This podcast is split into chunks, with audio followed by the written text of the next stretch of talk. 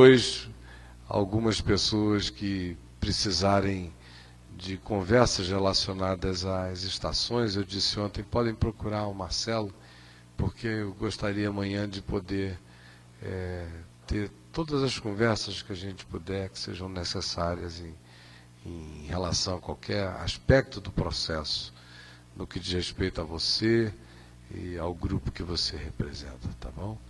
Vamos orar juntos, todos nós. Paizinho querido, muito obrigado por estarmos aqui, pela alegria de sentir que há um clima de amizade, de amor, de carinho, de liberdade e de alegria entre todos os que estão aqui. E eu quero pedir que tu também cries em nós aquela chama, aquele calor, aquele fogo, aquela ardência, aquela lareira na alma, no peito, aquele sentir quente da fé no coração, aquele abrasamento do, do espírito e da alma em intensidade, em alegria pelo discernimento, pela revelação que nos visite acerca do fato de que tu, Senhor Jesus, estás vivo. Nós queremos experimentar o poder da tua ressurreição em nós. E queremos ser filhos da tua graça, da tua sabedoria e do poder do Evangelho na nossa vida também. E por favor, dá-nos um coração predisposto, todos nós.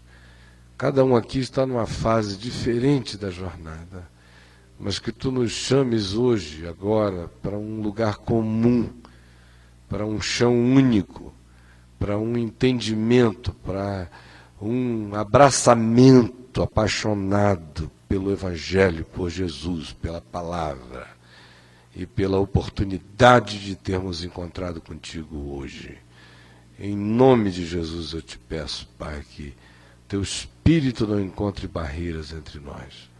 Em nome de Jesus. Amém. Amém. Podem se assentar.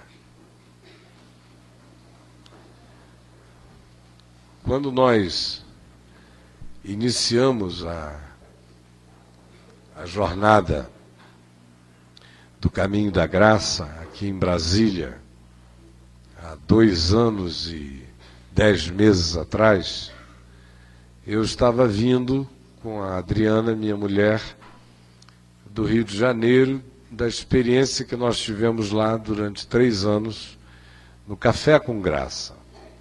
Algumas das pessoas que estão aqui hoje estiveram presentes no café, fizeram parte daquele caminho, daquela jornada que precedeu a esse momento que nós estamos vivendo agora. Entre elas o Alexandre e a Michele, que estão sentadinhos aqui, são da estação do caminho lá em Mesquita, no, no Rio. A minha irmã, a Aninha, esteve lá conosco é, direto.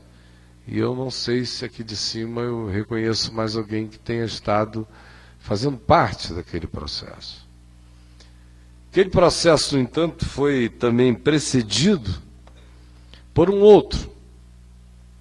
Um outro que para mim tinha começado em 1998, no dia 15 de novembro de 98, quando historicamente eu senti o desabamento do telhado inteiro, exterior, restante, sobre a minha cabeça. E olhei literalmente, não vi luz nenhuma, eram só escombros das torres gêmeas do casamento falido e da missão de anos e anos e anos afetada por um episódio de natureza absolutamente pública e política e que se antagonizava à minha própria história durante todos os anos que tinham precedido aquilo ali. Daí o episódio em si, do modo como apareceu e veio a lume, ter sido tão chocante, não tanto pela coisa em si, mas por envolver meu nome, que era o que gerava a maior perplexidade no meio de todos. E aquilo aconteceu, como diz o livro do Apocalipse, quando Babilônia precisa cair, ela cai em meia hora. Qualquer estrutura, qualquer torre. A gente viu no dia 11 de setembro de 2001 as torres gêmeas desabarem assim diante de nós. Eu fui chamado porque a primeira tinha sido invadida pelo avião. Aí eu fiquei ali olhando, daqui a pouco lá vem, lá vem, lá vem, lá vem. Depois de um tempo, olha lá, lá, lá. E é assim, é rápido. De modo que no dia 15 de novembro de 98, eu senti tudo cair sobre a cabeça, eu olhei a única coisa que eu consegui achar foi a mim mesmo, disse, eu estou aqui, todo lanhado, quebrado, não posso nem avaliar as implicações disso. Eu me sentindo morto e sepultado. Mas eu estou aqui. E dali para frente, os processos que foram se desenvolvendo dentro de mim foram os mais diversos. Em primeiro lugar, surgiu um processo natural de sublimação, que era uma defesa, uma tentativa de não pensar, de não olhar, de não ver, de não enxergar, de não pesar, de não ponderar, de não avaliar pela insuportabilidade do escrutínio, da avaliação. A aproximação daquilo já gerava em mim um sentimento de total impossibilidade de prosseguir de adiante. Alguns meses depois, iniciou-se o processo de avaliação. As dores começaram a aparecer de todos os lados, agudas, profundas, algumas ocas outras intensamente iradas, outras raivosas, outras envergonhadas, outras carregadas de imensa tristeza e depressão. E no meio de tudo aquilo, um sentimento.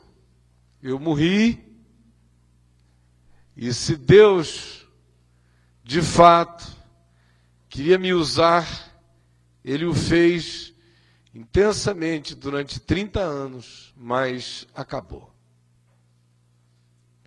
Acabou porque eu conheço esse povo, acabou porque eu conheço a multidão dos meus inimigos, daqueles que se sentiam impedidos nos seus desejos de fazerem toda sorte de loucuras pela minha existência, que era forte demais para, em estando presente, não coibir pela mera manifestação de uma opinião contrária e pública, mesmo sem mencionar nome de ninguém, já inibia uma quantidade enorme de maluquice. E eu sabia como aqueles indivíduos me odiavam imensamente porque me, senti, me viam o tempo todo como aquela guilhotina que passava dando um limite à maluquice. Que no dia que eles tivessem uma chance, eles me tragariam vivos. Como diz o Salmo 124. E disso eu não tive jamais a menor dúvida a respeito. E aí o coração ficou tomado por esse sentimento de morte, eu morri, eu dou graças a Deus pelos milhares e milhões que ouviram o Evangelho, que creram. Dou graças a Deus porque, mesmo apesar de tudo que está acontecendo, ninguém vai deixar a fé por minha causa porque eu não estou sendo escândalo para o coração de ninguém que creu, como até hoje eu não encontrei absolutamente ninguém que tenha deixado o Evangelho em razão do que me aconteceu, porque eles viram que tinha a ver com uma situação humana e não com uma pessoal e não com uma deliberação minha de fazer da minha existência uma manipulação coletiva da existência de ninguém. Isto em lugar nenhum, em dimensão alguma, jamais se poderá dizer. Mas eu tinha convicção de que aqueles inimigos iriam fazer de qualquer que fosse a situação, a mais complexa possível, de qualquer enxurrada, um dilúvio, de qualquer tormenta na praia, um tsunami. E aí eu comecei a dizer para mim mesmo: eu não vou mais pregar, exceto para quem passar no meu caminho, porque isso é impossível, eu não me contenho. Mas eu não vou mais pregar.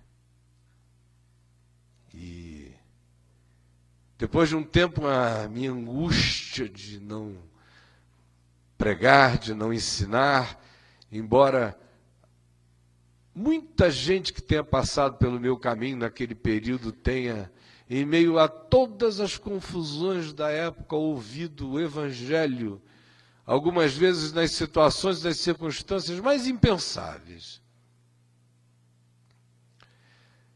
Eu mesmo, no entanto, dizia: Eu não vou mais pregar em público, eu vou calar para sempre.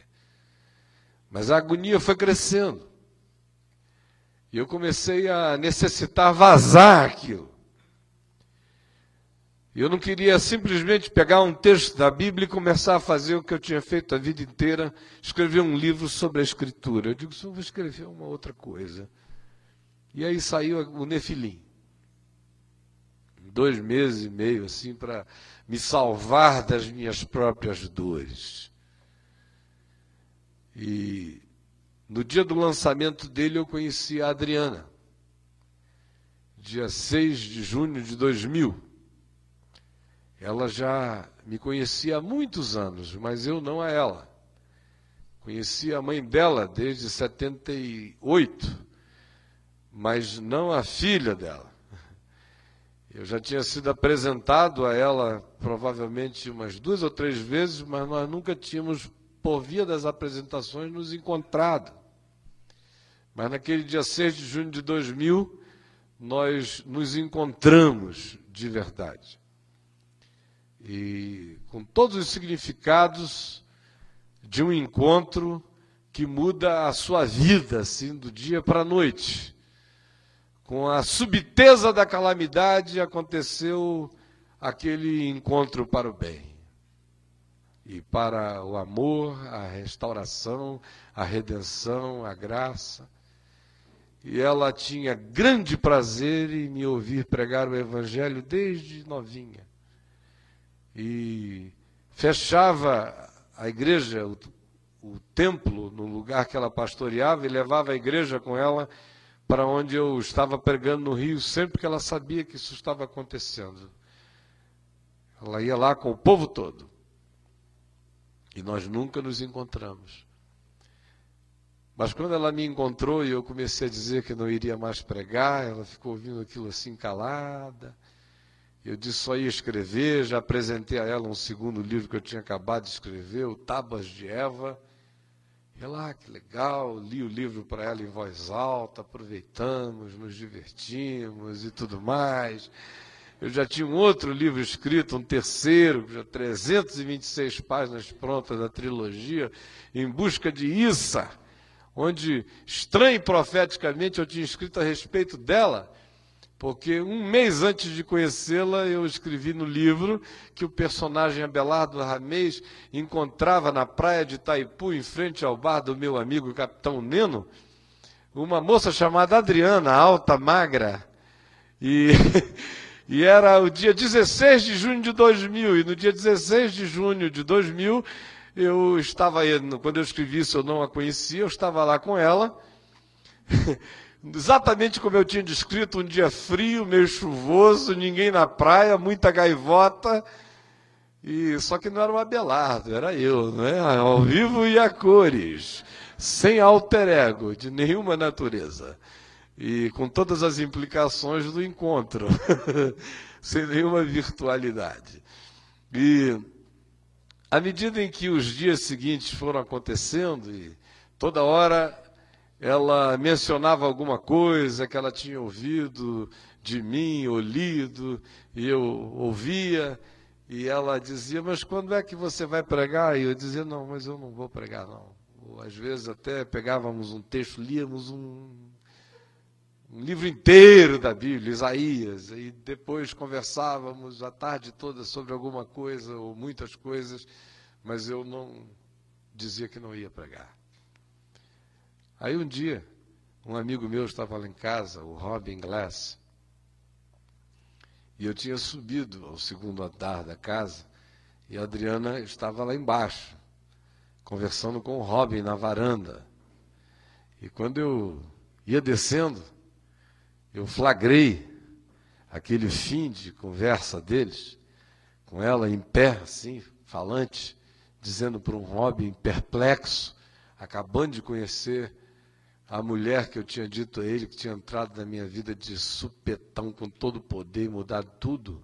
E ele ali, amigo querido, provavelmente estudando a minha futura companheira, olhando.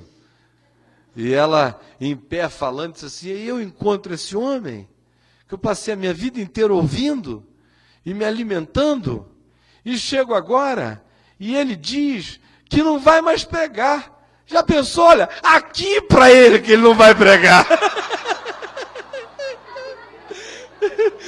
E eu flagrei aquilo, ela aqui para ele. Que ele... Aí quando ela me viu, oh, desculpa, quer dizer, né? Você que sabe. Plenas conspirações. Aí eu falei, eu estou muito machucada. Não, não, mas não faz mal não. O pessoal tá mais, não sei te ouvir, vamos lá. E logo a seguir eu fui à igreja dela e comecei a pregar. De lá nós iniciamos o Café com Graça, em Copacabana. E o café foi uma experiência extraordinariamente diferente. É, o Alexandre, a Michele, a Ninha, lembram? Nós estávamos ali num jardim de inverno em Copacabana, cercado de prédios por todos os lados com uma área aberta entre esses prédios. E o som ecoava barbaramente. E não tinha uma cobertura sobre a nossa cabeça, exceto uma tela. E de, jogavam lá de cima pacotes imensos de cocô, sacos de xixi, ácido. Eu que tinha passado a minha vida inteira recebendo confete, era cocô. Com todo mundo querendo que eu jogasse água na cabeça deles, era xixi na cabeça. E com gente implorando para eu respirar no microfone, assim, já, já servia, dar uma respirada. Ouvia aquele eco poderoso que dizia: Cala a boca, Caio! Quando eu começava a pregar: Cala a boca, Caio! E o público lá de todos os tipos, uma gruta de adulão. Sim, extraordinariamente interessante. E a gente viveu aquele processo do café com graça no meu coração da seguinte maneira: eu dizendo, eu não quero pregar, mas eu não aguento ficar sem pregar. Aí depois eu não aguento ficar sem pregar, é por isso que eu prego. Aí depois, se eu não pregar, é, fica pior do que se eu pregar, eu vou pregar. Aí depois, poxa, que maravilha, eu, é pregar. Aí depois de um tempo, não sei como é que eu aguentei ficar tanto tempo sem pregar. Aí depois, meu Deus, se eu não pregar, eu morro. E e aí essa viagem aconteceu. Só que anteriormente a isso tudo, assim que eu conheci a Adriana, estávamos outra vez assentados, eu, ela e o Robin, lá no playground do condomínio onde eu residia à época, e era um, um domingo à tarde, nós tínhamos comido uns, umas empadinhas de camarão e nós estávamos conversando. E aí o Robin me perguntou alguma coisa sobre como é que eu via o que estava acontecendo espiritualmente no mundo. Eu estava todo arrebentado, isso era mais ou menos julho de 2000. E eu comecei a falar do sistema todo, e depois eu vim para o sistema espiritual e fui mostrando o significado da potestade religiosa. E disse aos dois ali na conversa, eu falei, olha, eu sei que inevitavelmente eu vou ter que pregar mesmo. Mas hoje meu coração não aguenta, não quer, eu estou dizendo não para isso, essa é uma hora minha. Agora, quando isso acontecer, eu estou pedindo a Deus para Ele me dar liberdade para ser como era no princípio. Porque no princípio eu não só pregava o Evangelho para muita gente, mas aconteciam coisas extraordinárias. A minha experiência com Jesus e com o Evangelho tinha vindo carregada e marcada pela experiência densa do meu pai. E ambas as experiências nos remeteram para um ambiente de características neotestamentárias. Eu me lembro do Dr. Russell Shedd chegando a Manaus em 1975, 76, a convite meu, para fazer uma exposição no livro de Efésios, e ele vendo o que estava acontecendo na cidade, o bulício, a efervescência, as conversões diárias em massa o dia inteiro, Espírito Santo trazendo gente, libertando pessoas, tudo genuíno, nada de araque, nenhuma forçação de barra, emanava, vazava. Eu me lembro dele dizer, expondo em Atos 19, na introdução à carta,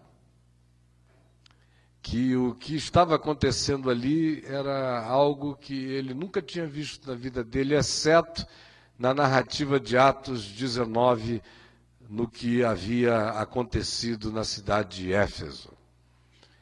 E esse era o sentimento que todos nós tínhamos ali, essa era a força.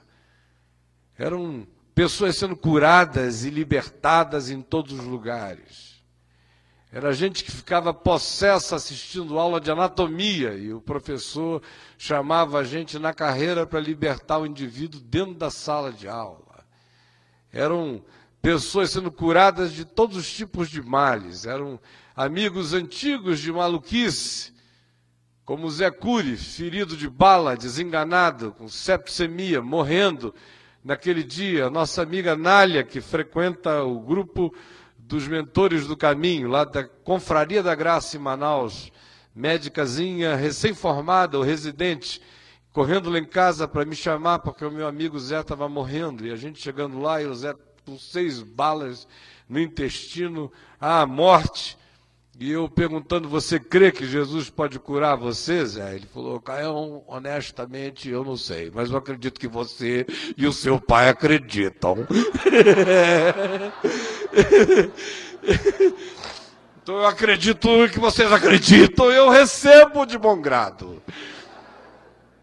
E nós ungimos o Zé com óleo, o Senhor o curou instantaneamente, com ele dezenas, centenas de outros o dia inteiro, e a cidade sabia que era coisa de Deus. Cidade inteira.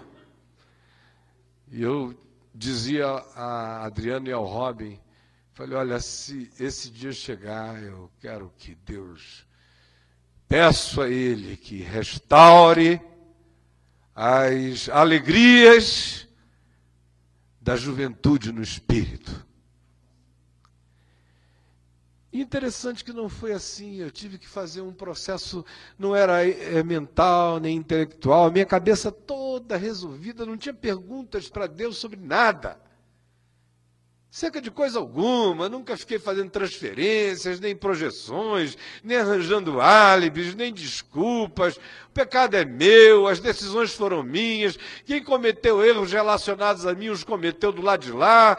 Eu só não suporto é a hipocrisia daqueles que tentam tratar a coisa de outro modo. Do contrário, o que foi, foi, o que é, é, e nunca fiquei com nenhum tipo de escamoteamento. Então não houve processo mental. Nem quando meu filho Lucas partiu, a minha mente fez perguntas. Minha mente estava serenada em consciência acerca de Deus e de mim em Deus há muito tempo. O processo inteiro tinha a ver apenas com a dimensão emocional do meu ser, tinha apenas a ver com a minha alma.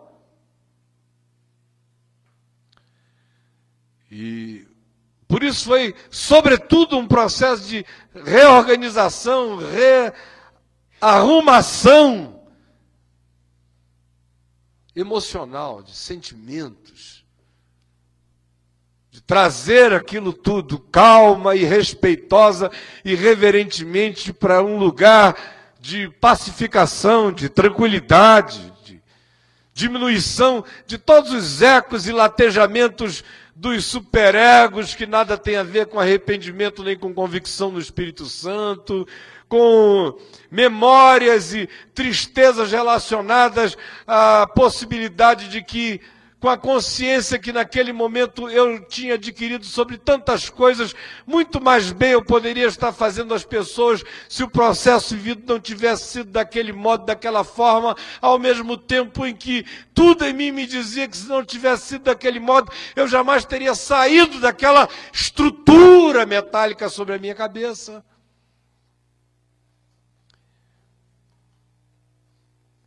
No entanto, à medida em que o tempo foi passando e a gente chega hoje aqui, eu sinto que, contrariamente aos meus planos, que pediam a Deus que as coisas começassem como eu gostaria que elas começassem, elas começaram e continuaram do jeito que Ele determinou que elas seriam.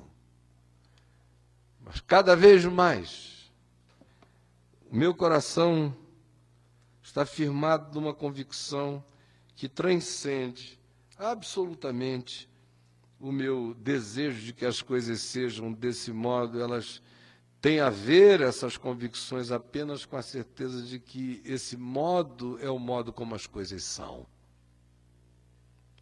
Percorria Jesus toda a Galiléia, ensinando nas sinagogas, pregando o evangelho do reino e curando toda sorte de doenças e enfermidades entre o povo. E a sua fama correu por toda a Síria. Trouxeram-lhe então todos os doentes, acometidos de várias enfermidades e tormentos, endemoninhados, lunáticos e paralíticos, e ele os curou. E da Galiléia, Decápolis, Jerusalém, Judéia e da além do Jordão, numerosas multidões o seguiam. Era isso aqui que Jesus fazia. Não era nada além disso aqui. Vejam só o que, que a gente agregou à simplicidade do que se diz que Jesus fazia. Mateus 4, 23. Percorria toda a Galiléia. Tinha uma mobilidade peregrina no movimento. Enquanto ele percorria, ele ia, ele estava, ele encontrava, ele ensinava. Por isso é gerúndia a informação, ensinando. Ele ensinava onde? Nas sinagogas, era onde estavam as pessoas. Aonde havia a pressuposição do interesse pelo assunto. Era sinagoga. É o lugar onde as pessoas naturalmente interessadas no assunto e no tema se ajuntam. E esse é um ajuntamento que não pode ser desperdiçado, é um interesse que não pode ser desprezado. Elas voluntariamente estão ali.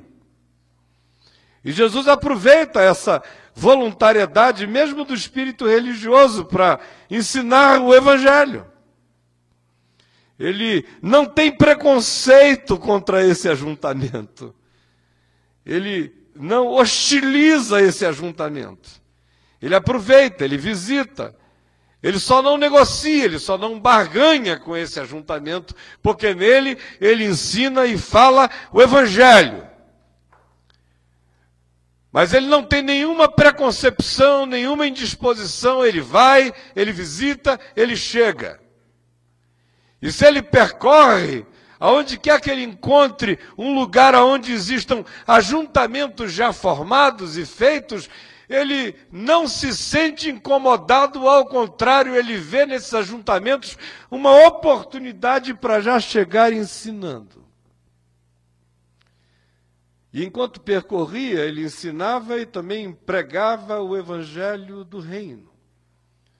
Que, no contexto dos evangelhos, é o anúncio dessa visita, dessa irrupção dessa manifestação, desse rasgar da presença do Deus encarnado entre os homens, definitivamente, é Emmanuel. O reino de Deus está entre vós, porque Jesus estava entre eles. O reino de Deus está à mão, disse João Batista, porque Jesus estava chegando. E quando Jesus chega, ele diz: Eis, aqui está o reino. E quando se quer saber mais sobre esse reino, ele diz: está dentro em vós. E se está dentro em nós, é porque é a intronização, é a introjeção, é o trazer para a interioridade a pessoa de Jesus pela fé em amor e em paixão, e é mais do que isso, é trazer juntamente com essa convicção que se relaciona a ele como pessoa, a consciência de que na pessoa de Jesus estão todos os seus ensinos e nos ensinos de Jesus está toda a sua pessoa, de modo que quem diz que ama a pessoa de Jesus, ama o que Jesus ensinou e se entrega a isto. É isso que introduz o reino em nós, pela realidade do Espírito Santo, por cada ato de submissão por cada discernimento que a gente tenha sobre a vontade de Deus e discernimento que nos faça rendermos-nos a Ele, por cada ato de obediência interior, que signifique atos exteriores, por cada avaliação de discernimentos, por cada busca de trazer os sentimentos para o eixo da verdade, por cada decisão interior de harmonizar mente, coração e existência no seu andar com o sentido do Evangelho. Isto é reino crescendo em nós, se implantando em nós, e nasce da nossa individualidade e se manifesta coletivamente tanto mais quanto os indivíduos sejam pessoalmente possuídos pela realidade do reino de Deus, porque não existe nada do reino de Deus a ser construído da forma de tijolo, de torres, de pedras, ou de ferro, ou de qualquer outra coisa. O reino de Deus nesse mundo caído se estabelece como manifestação do templo e do, do, do santuário espiritual de Ezequiel crescendo como presença de Deus dentro de nós, e porque cresce em nós, fomenta em nós o espírito do reino, que se traduz em fruto de graça, de justiça, de verdade, conforme as marcas do reino de Deus. Simples assim. E ele pregava isso. Ele não ensinava as quatro leis espirituais, foi o Bill Bright que inventou. E os doze passos para Cristo. vou ensinar a vocês os doze passos para mim. Uma amarelinha espiritual. Saia daí, pule, abre as pernas, fecha um, abre dois, vai lá, lá, vai, vai, vai.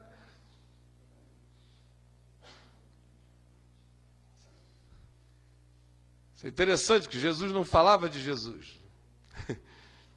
Quando Jesus fala de Jesus, ele não fala dele descrevendo, ele fala de si chamando as pessoas a ele.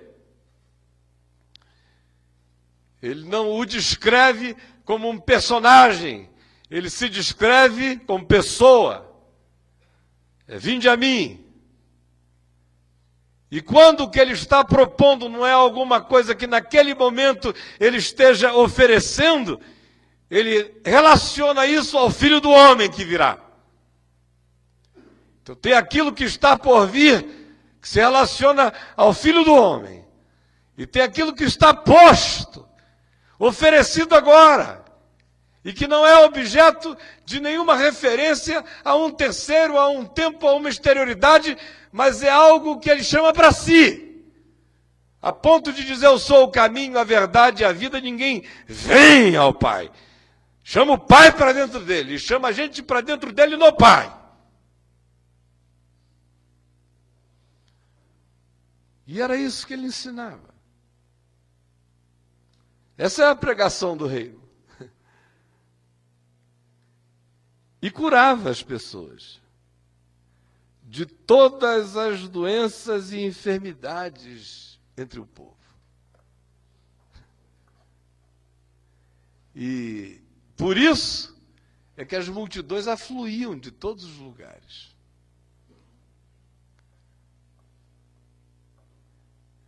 Chegou a hora, minha gente,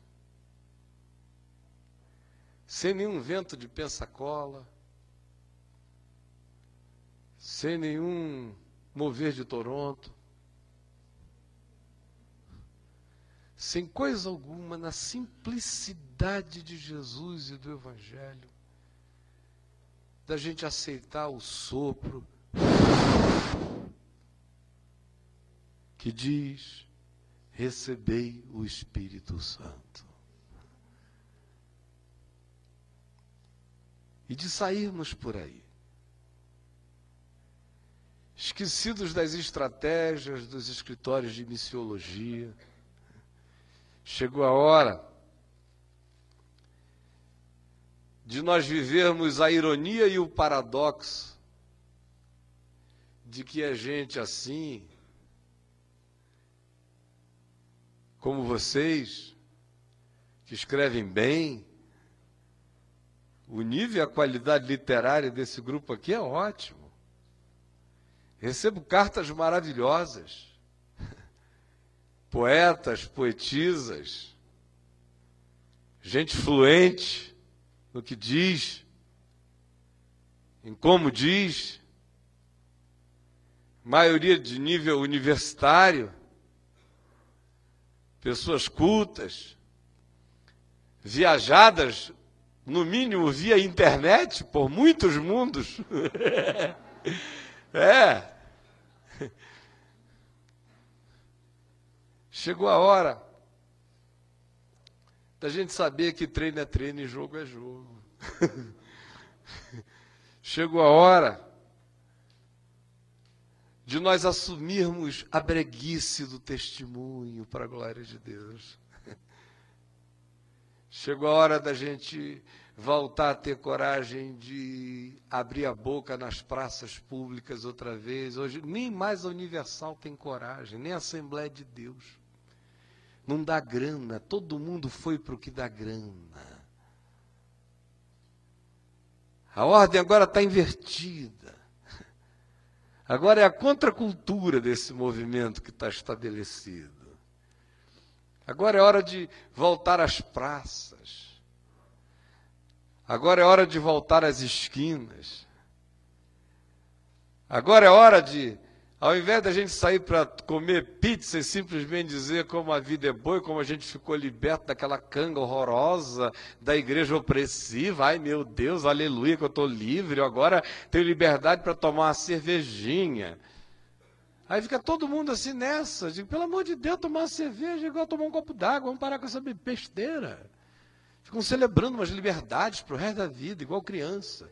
Ai, agora eu sou livre para tomar cerveja. Ai, aleluia. Ah, tem, tem dança, tem festa do preto e do branco. Ai, tem quadrilha. Né? Pelo amor de Deus. Ninguém leva a sério um bando de criança assim. Isso é detalhe, isso é brincadeira. Isso aí foi só porque o, o, o, pai do filho pródigo ficou feliz e mandou contratar a banda, ela está tocando e a gente dança. Mas o milagre foi assim: meu filho estava morto e reviveu, estava perdido e foi achado. A ênfase do evangelho não é oba, tem dança hoje à noite. Não, é que os anjos estão cantando e Deus está feliz. Por isso a gente celebra. Mas o buraco é infinitamente mais em cima. é, com certeza. Chegou a hora da gente simplesmente crer que o Senhor está fazendo e vai fazer. Chega de logorreia. Chega, esses gonococos verbais sem fim.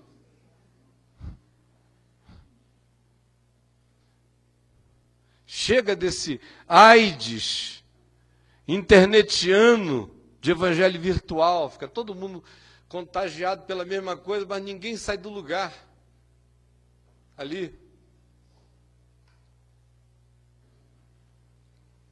Francamente falando, eu acho que com a atenção que às vezes a gente dá, se só no jogar conversa fora da internet, é tanta conversa fora que eu vejo sendo jogada na internet, que eu não sei como é que os casamentos sobrevivem.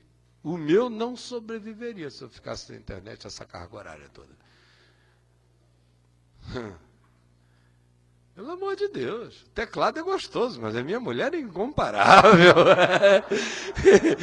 Amo muito vocês, irmãos, mas eu não tenho comunhão melhor do que aquela que se estabelece quando estão reunidos só nós dois. e ele no nosso meio.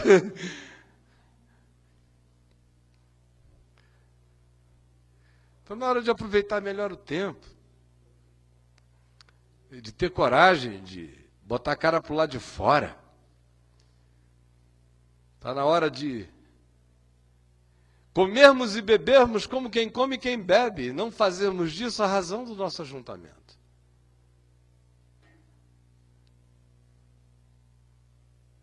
Todos nós já sabemos sobre a desconstrução, deixa para lá. Está na hora de construir alguma coisa a partir de nós. As liberdades que a gente tem em Cristo são nossas e só serão sadias se nós não as cultuarmos, do contrário, elas se transformam em libertinagem. Culto à liberdade libertina o cultuador. Liberdade é para ser vivida com temor, tremor, amor, bom senso, propriedade, significado mas não é para ser cultuada. O culto à liberdade é um culto pagão. E que tem na Revolução Francesa a sua bandeira suprema no Ocidente. Revolução essa que demonstrou para nós que o culto à liberdade gera tirania com mais rapidez do que a gente imagina.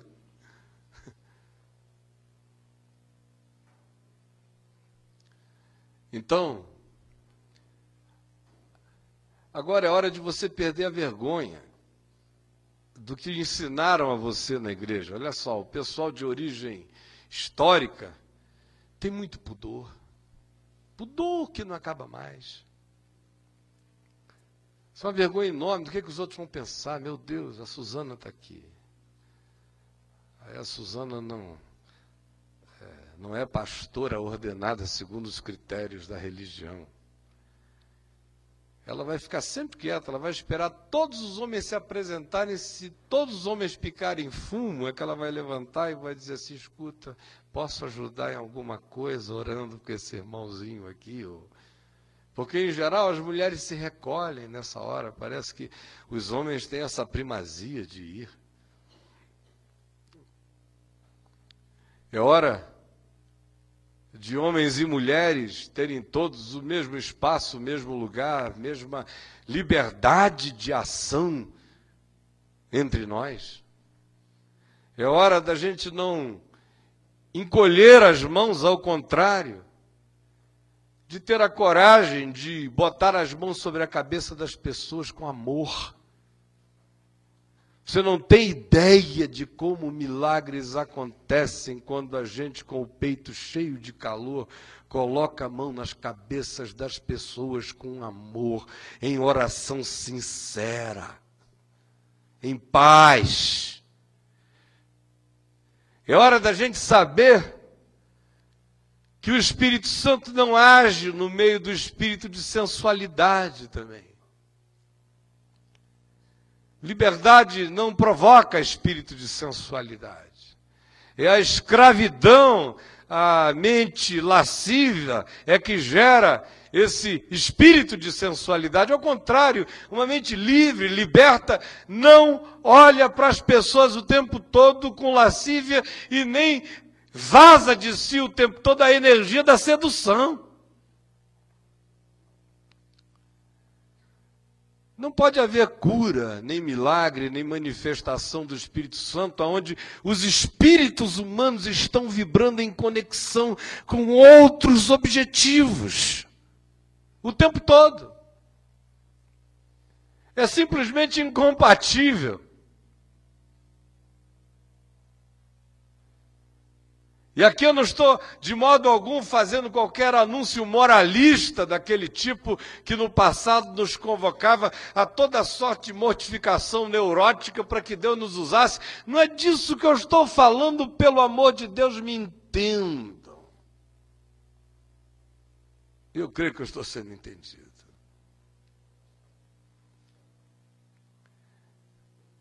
Como João disse, é preciso que aqueles que ministram entre nós e que andam entre o povo de Deus que a nós vai se reunindo, tenham no coração a consciência espiritual de tratar os mais velhos como pais, aos da mesma idade como irmãos, as idosas como mães, carregar no coração espírito de reverência e que ninguém ande defraudando, nem abusando, nem manipulando do seu próximo em nenhum nível. É preciso que a ousadia seja recuperada no nosso coração e que a gente não entregue os direitos de primogenitura do Evangelho aos lobos. Como a vida inteira a gente fez. Os lobos vão pegando algumas coisas do Evangelho, corrompendo-as, pervertendo-as, deformando-as, monstrificando-as, usando-as, apropriando-se das terminologias e, por vezes, das simbolizações, e a gente, ao ver aquilo que um dia significou uma determinada coisa, agora, tendo sido transmudada numa outra horrorosa e desfigurada, a gente, ao invés de simplesmente afirmar o significado original daquilo, a gente entrega. E passa a ser direito autoral do lobo. Passa a ser direito de primogenitura do lobo. Então, porque os lobos fazem campanha de cura divina na sexta-feira, Ninguém mais que seja cordeiro enviado para o meio dos lobos ora pelos doentes, que é para não ficar parecido.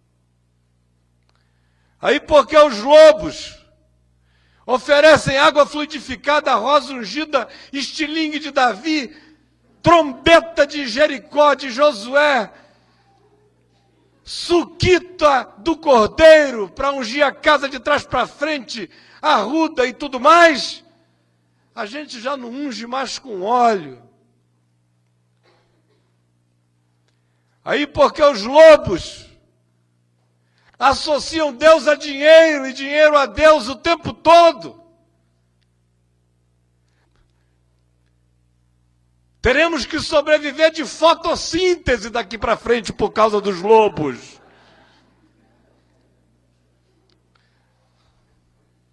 Porque o dízimo foi tratado como taxa, como imposto eclesiástico. Nos Estados Unidos da América, não no Brasil, porque aqui ninguém é preso por essa razão, mas nos Estados Unidos é. Como o dízimo foi tratado como imposto pela igreja, à semelhança de como os Estados Unidos tratam sonegações grandiosas de imposto. E alguns de nós fomos cobrados pelo leão, não de Judá, mas dos cachorros loucos que andam no meio da igreja desvairada. A gente alega que o trauma foi grande demais e hoje em dia a gente não quer ouvir falar no assunto e nem quer que mandem a gente falar no assunto, a gente não quer saber disso. A mão esquerda não vai saber o que a direita faz, porque a direita não vai fazer nada a respeito. nada. Nada.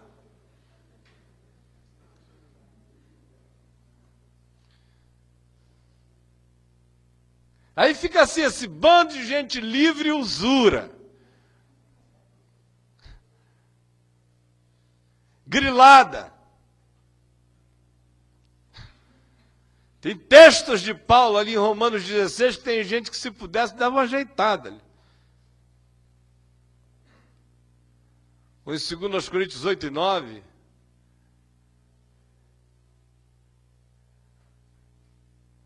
Mas os lobos não podem roubar os direitos de primogenitura. A gente nunca equilibra coisa alguma indo para o polo oposto àquele que produziu desequilíbrio. Porque desequilibraram indo para o polo de lá, eu não serei o fator de equilíbrio indo para o oposto. Eu sempre serei o fator de equilíbrio ficando equilibrado. No meio de onde não se devia jamais ter saído. E não pode haver barganha com os lobos também, de porque eles se apropriaram indebitamente e usaram de maneira perversa isso, a gente simplesmente fazer uma barganha negativa do tipo que diz: tá bom, fiquem com isso, porque nós temos o evangelho puro, aleluia. Evangelho Carrega tudo isso, até porque contribuição produz curas em nós, salva a gente do espírito da avareza, produz em nós generosidade, tira de nós aquele sentimento de, de possessão e de controle, faz com que a gente pegue alguma coisa e disponha, e entregue, lance as águas e acredite em fluxos outros é saudável. É hora de, sem ter nenhum medo de cairmos no espírito constantiniano de institucionalização pedrada e fixa, a gente sabermos, a gente saber que o Evangelho se desenvolveu e no desenvolvimento dele princípios foram estabelecidos que nos servem em seus aplicativos das mais diversas coisas que nos cercam hoje. Por exemplo, quando a gente olha para Jesus nos evangelhos, aqui a gente vê aquele movimento dele, cercado de apóstolos. Entre os apóstolos, ele tem três amigos mais chegados. Fora daquele grupo apostólico, ele tem amigos íntimos, por exemplo, em Betânia. Mas ele investe o tempo solitário, imediato, contínuo, naquele grupo de 12 pessoas. Depois, aquele grupo de 12 pessoas, mais adiante, vai se formar num grupo organizado de 70, que são enviadas de dois em dois. Quando eles estão assentados sobre a relva na Galileia e falta comida, e Jesus entende que é hora de que eles mesmos também aprendam a lição de que o anúncio do Evangelho do Reino de Deus não passa batido ante as necessidades humanas, todas elas a partir daquelas mais básicas e físicas. E os manda organizarem a multidão em grupos, e eles as organizam em grupos na relva o que mostra uma ação aonde o espírito da ordem, da organização é absolutamente próprio e pertinente com a circunstância, com a hora e com o momento. Então, a três, a doze, a setenta, a hora de dividir um grupo difuso num grupo organizado, depende da hora, depende do momento, depende da circunstância. Mais adiante, quando o Senhor é assunto aos céus, e Judas se enforca, e lhes falta um naquele grupo de doze, eles escolhem alguém para que ali chegue. Quando a multidão dos que se convertem cresce, cresce, cresce, e os apóstolos já não têm mais tempo para nada a não ser para se dedicar a questões, incluindo aquelas que diziam respeito a gestões, administrações relacionadas à comida, a serviço que chegasse à casa e às vidas dos necessitados. Eles mesmos param e dizem: chega, nós estamos agora vivendo um outro momento que está demandando uma ação de sabedoria nessa circunstância. Vamos escolher sete homens entre nós cheios do Espírito Santo, de sabedoria, de fé, de esperança em Deus. E eles vão cuidar desse serviço enquanto nós nos dedicaremos à pregação da palavra, ao ensino da palavra e à oração. Um pouco mais adiante, surge uma necessidade mais complexa. E eles arrancam da terminologia do próprio espírito comunitário grego, a expressão do presbítero, que tem o seu correspondente no ancião do povo de Israel, e na necessidade de ter gente para mentorar, gente que guardasse o conteúdo original, que mantivesse intacto o sentido da palavra ensinada, eles vão estabelecendo presbíteros.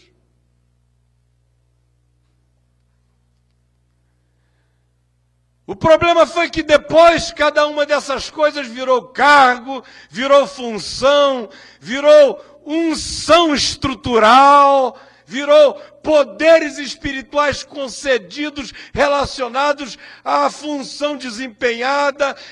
Estabeleceu-se o divórcio entre função e dom, e passou-se a desconsiderar profundamente o significado da ação livre do Espírito Santo, dando dons a qualquer pessoa, independentemente do papel ou da função no mecanismo de organização comunitária que essa pessoa possa ter. Ele é apenas um servo do organismo, nada mais do que isso. Chegou, portanto, a hora da gente ter também a coragem de fazer as coisas que nós estamos fazendo com muito mais ordem. Eu disse a vocês que no caminho da graça não existem gargalos. E eu não serei gargalo em momento algum para o caminho da graça. Eu acredito que o que está acontecendo entre nós, nas nossas casas, gerado pela simplicidade daquele site, pelas palavras que foram entrando que o Espírito Santo foi semeando, pelas convicções que ele foi estabelecendo, pelos véus que ele foi tirando, pelas decisões interiores que ele foi fomentando em nós. Cada um de nós aqui vive hoje a consciência e a certeza de que a gente pode estar vivendo não um experimentozinho alternativo para ver no que que dá, a gente pode ter a chance de viver na nossa própria geração, sem ninguém nos impedindo, sem ninguém nos contendo, sem ninguém nos amarrando, sem ninguém nos tolhendo, o melhor do Espírito do Novo Testamento, se cada um de nós aqui, no seu próprio coração, resolver tomar a decisão de ser um ser neotestamentário.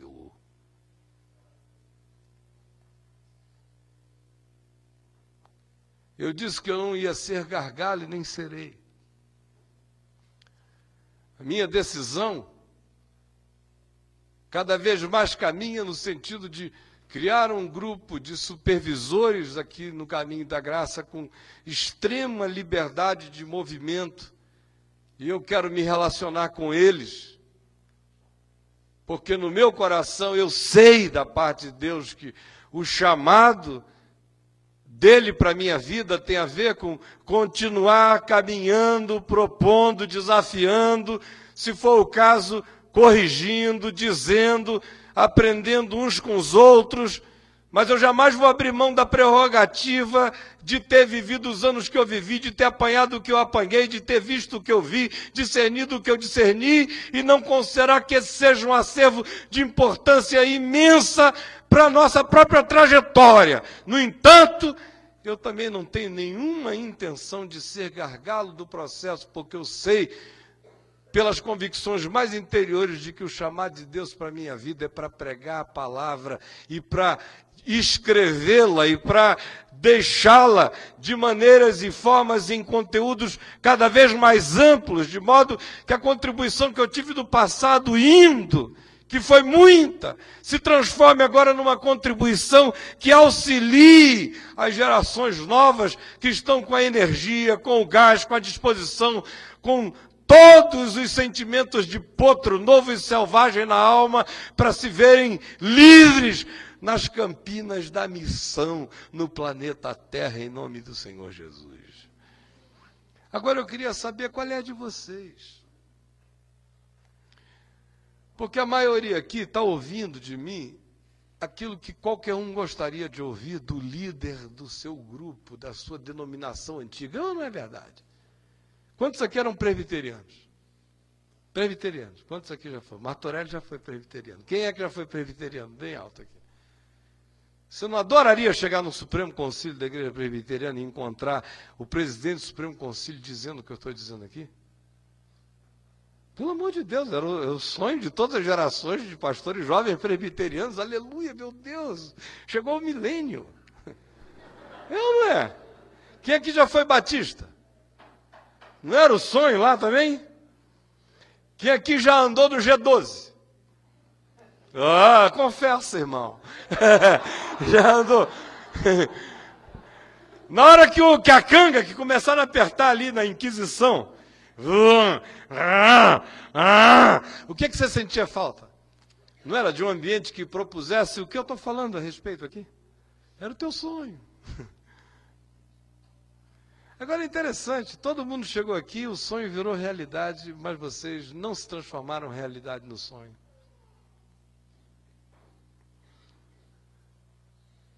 O sonho virou realidade, mas nós não nos transformamos em realidade no sonho.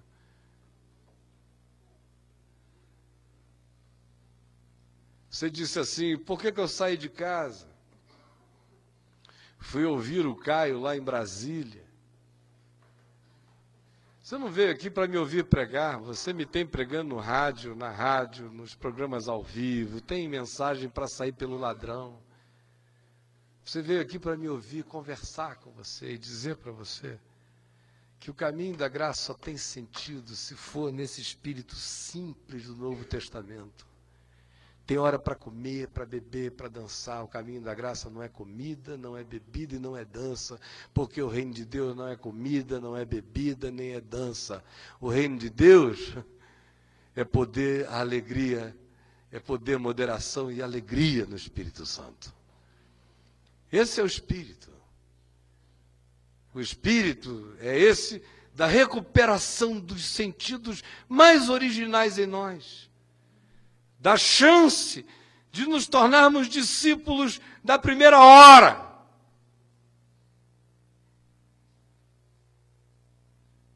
Quem aqui nunca foi ordenado coisa nenhuma, levante uma de suas mãos. Nunca foi ordenado nada.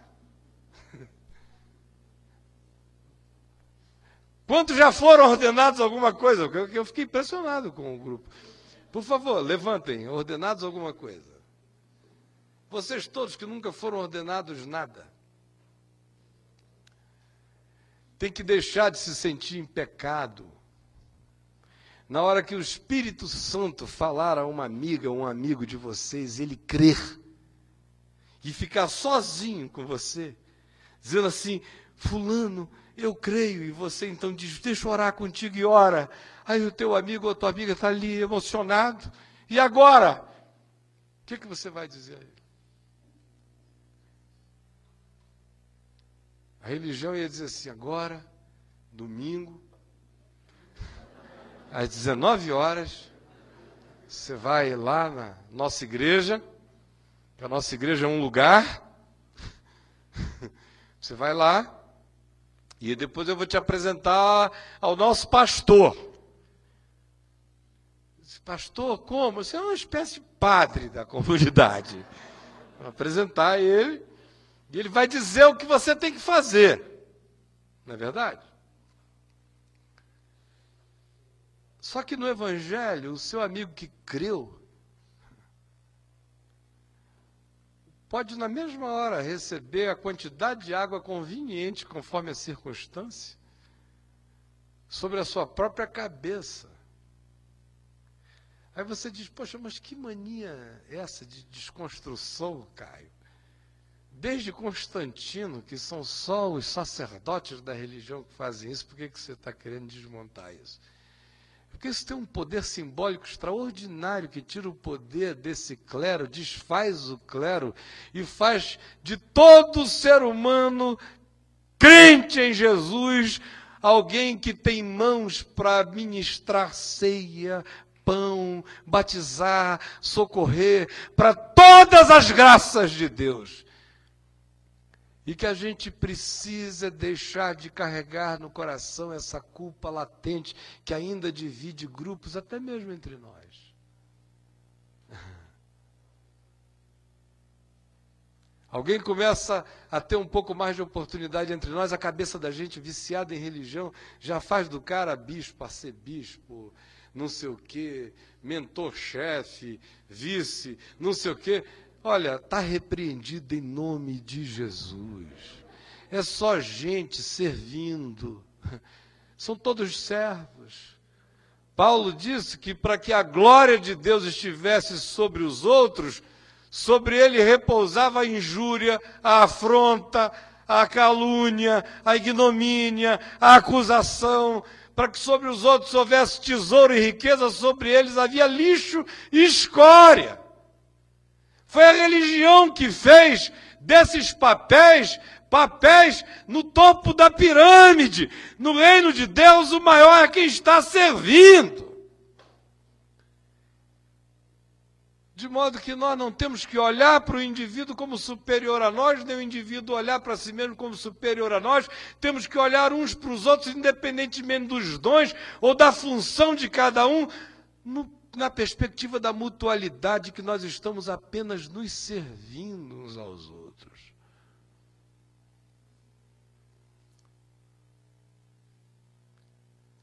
Qual é a de vocês é que eu quero saber. Se vocês vieram aqui para ouvir alguma coisa elaborada, não foi esse o caso. Desde o início, a minha deliberação era conversar com vocês sobre a gravidade de se tomar uma decisão radical nesta hora, sobre quem somos nós em relação a esse momento de desafio da Terra. E se a gente vai ficar querendo se reunir apenas para criarmos pequenos pubs, pubs da graça, ou se a gente vai querer partir de maneira kamikaze, de cabeça, com ousadia, o temor de Deus cheios do Espírito Santo, com muita alegria, com muita liberdade, com a consciência cativa apenas do Evangelho, mas sem fazer da liberdade a nossa própria bandeira, para que ela não se torne licenciosidade pela ênfase desmedida nela, carregando, no entanto, ao contrário disso, no peito, a certeza de que foi para a liberdade que Cristo nos libertou e foi para a liberdade que ele nos libertou para proclamarmos libertação aos outros, enquanto nós mesmos vivemos vida cada dia mais livre sadia. Eu queria muito ouvir dizer que os grupos e estações do caminho da graça não estão negligenciando nem os pobres, nem os doentes, nem os enfermos, que nós não estamos transformando aconselhamento espiritual em psicanálise e psicologia. Psicanálise e psicologia têm o seu lugar, mas tem a hora em que problema psicológico é psicológico, e tem hora em que problema espiritual é espiritual, tem hora em que se casam, tem hora em que não estão tão casados, mas há aquela hora em que no processo se leva alguém a uma cura, e há aquela hora em que a cura está no ato de libertar em nome de Jesus pela fé. queria ver o caminho da graça, sem nenhum triunfalismo, sem nenhum tipo de arrogância, sem nenhuma presunção, mas assumir para si a simplicidade de carregar nos movimentos mais simples exatamente os gestos de Jesus. Eu não curo, mas o Deus que cura está presente. Se Jesus manda e disse que assim seria, é assim que será. E é assim que farei. E é nesse espírito que eu vou andar. Mas sabe qual é o problema? Eu estou concluindo aqui. O problema é que nós não cremos nisto. A gente não crê. Nós continuamos muito pagãos e a gente acredita que existem algumas pessoas muito especiais que foram levantadas por Deus para essas coisas.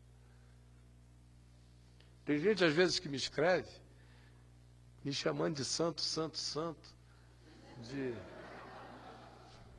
querubim da guarda, compadre de Miguel e Gabriel. Aí eu digo para o cara lá, meu irmão, o que é isso? Para com isso, bicho. Nada disso não, a gente está juntos aí na mesma jornada e o cara me escreve com raiva. Que é isso? Aceite o seu lugar de proeminência que é superior ao meu, ao não sei o quê. O cara não quer, eles estão viciados nisso. Eles querem mesmo um totem, um santo, um diabo pastor sobre eles, qualquer coisa. Eles querem alguém para transferir a responsabilidade. Pense por mim, sinta por mim, decida por mim, erre por mim. Porque no dia que ficar horrível, eu tenho de quem sentir raiva, aleluia, de você. É. No entanto, Isso não acontece entre nós porque a gente não crê. Não crê. E ensinaram a gente a ser muito politicamente corretos. Que esse pessoal, cara de pau que tem por aí, porque são os caras de pau que nem o diabo acredita, não é verdade? Essa moçada que está aí, olha, tem demônio que diz. Ai! tem demônio que cobre a cara quando os bichos falam certas coisas. Não é possível que ele teve coragem de falar essa, nem nós, né? É. Nem nós, né?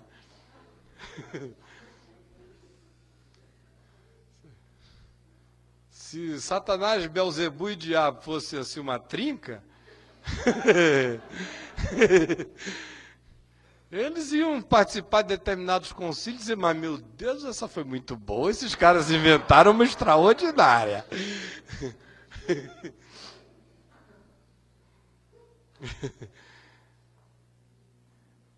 Mas esses caras de pau, porque o cara tem que ter uma cara de pau danada. Eu não sei como é que ele abre a porta do apartamento no dia seguinte. Como é que ele diz oi pro porteiro? Rouba mendigo. O cara pede vale transporte de viúva. Ainda pede para deixar o refeição. Arranca tudo, tira tudo.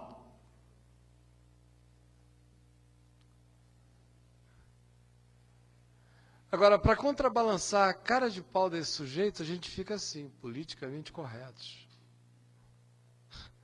Cheios de pudores, medo de pagar mico. Ai meu Deus, se os meus colegas pastores da denominação anterior souberem que agora no caminho da graça, além de dançar, eu ainda estou ungindo com óleo, o que, é que vão pensar de mim?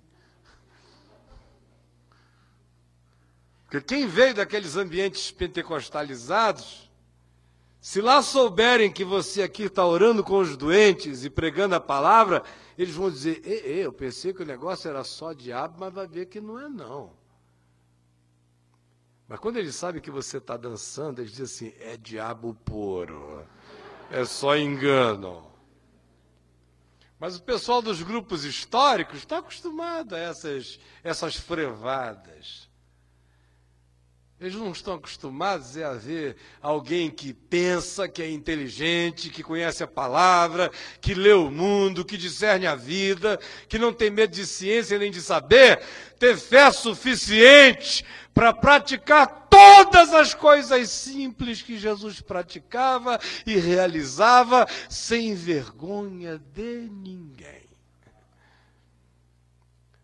no dia que se instalar em nós, aí a gente vai ver que, olha só, algumas meninas que estão aqui, pequenininhas, magrinhas, que nunca abriram a boca, ficam sempre empurrando um homem para falar, vai lá, fulano, vai, vai. Se levantarem e surtarem de amor por Jesus, elas vão ver as bombas que elas podem ser. Sabe o que está faltando aqui? É embriaguez. No caminho da graça já tem gente pensando que é Balantanes 18. Embriaguez do Espírito Santo. Está faltando falar em outras línguas, está faltando quebrar o processo do culto racionalista. Está faltando explodir em amor, está faltando surto, está faltando coragem de se pôr em pé e declarar a palavra. Aí a gente vai ver gravetinhos franzinos se transformando em leões rugindo. Aí a gente vai ver meninas tímidas se transformando em mulheres sábias. Aí a gente vai ver homens profundamente quietos, mantendo a quietude, mas tendo a ousadia e a energia da intervenção própria. E aí a gente vai ver médico ungindo doente com óleo. E a gente vai ver psicanalista expulsando demônio. A gente vai ver professor de teologia orando.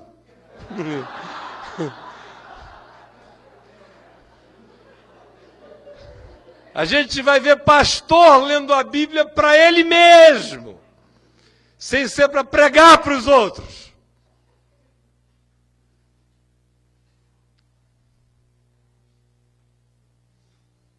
A gente vai conhecer presbítero não implicante mentor que não enche o saco, diácono que não oprime.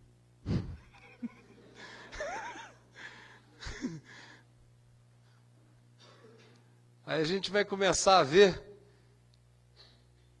a possibilidade de que os dons tomem conta da gente como os cachinhos de uva estão enchendo as videiras do Uvidinha lá na minha casa, dando fruto. Fruto, fruto, fruto.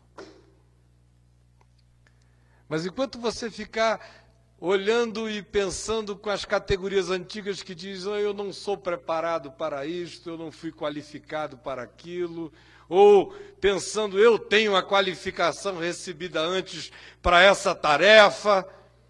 Se você pensar que está qualificado e pensar de si que está totalmente desqualificado, você não qualifica para coisa alguma.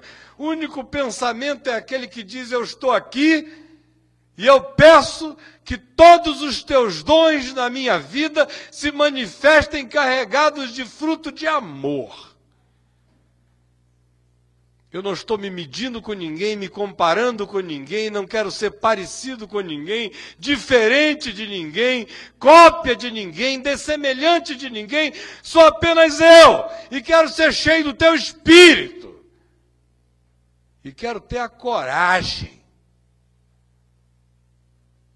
de levantar, abrir a boca, ou de levantar e com amor botar a mão na cabeça de alguém e orar ou de me levantar e procurar alguém com carinho e amor e dizer: Olha, eu estou aqui para orar com você, ou se dispor de todo o coração a ser abrigo e acolhimento para aqueles que são completamente desprezados, menosprezados ou marginalizados de qualquer meio.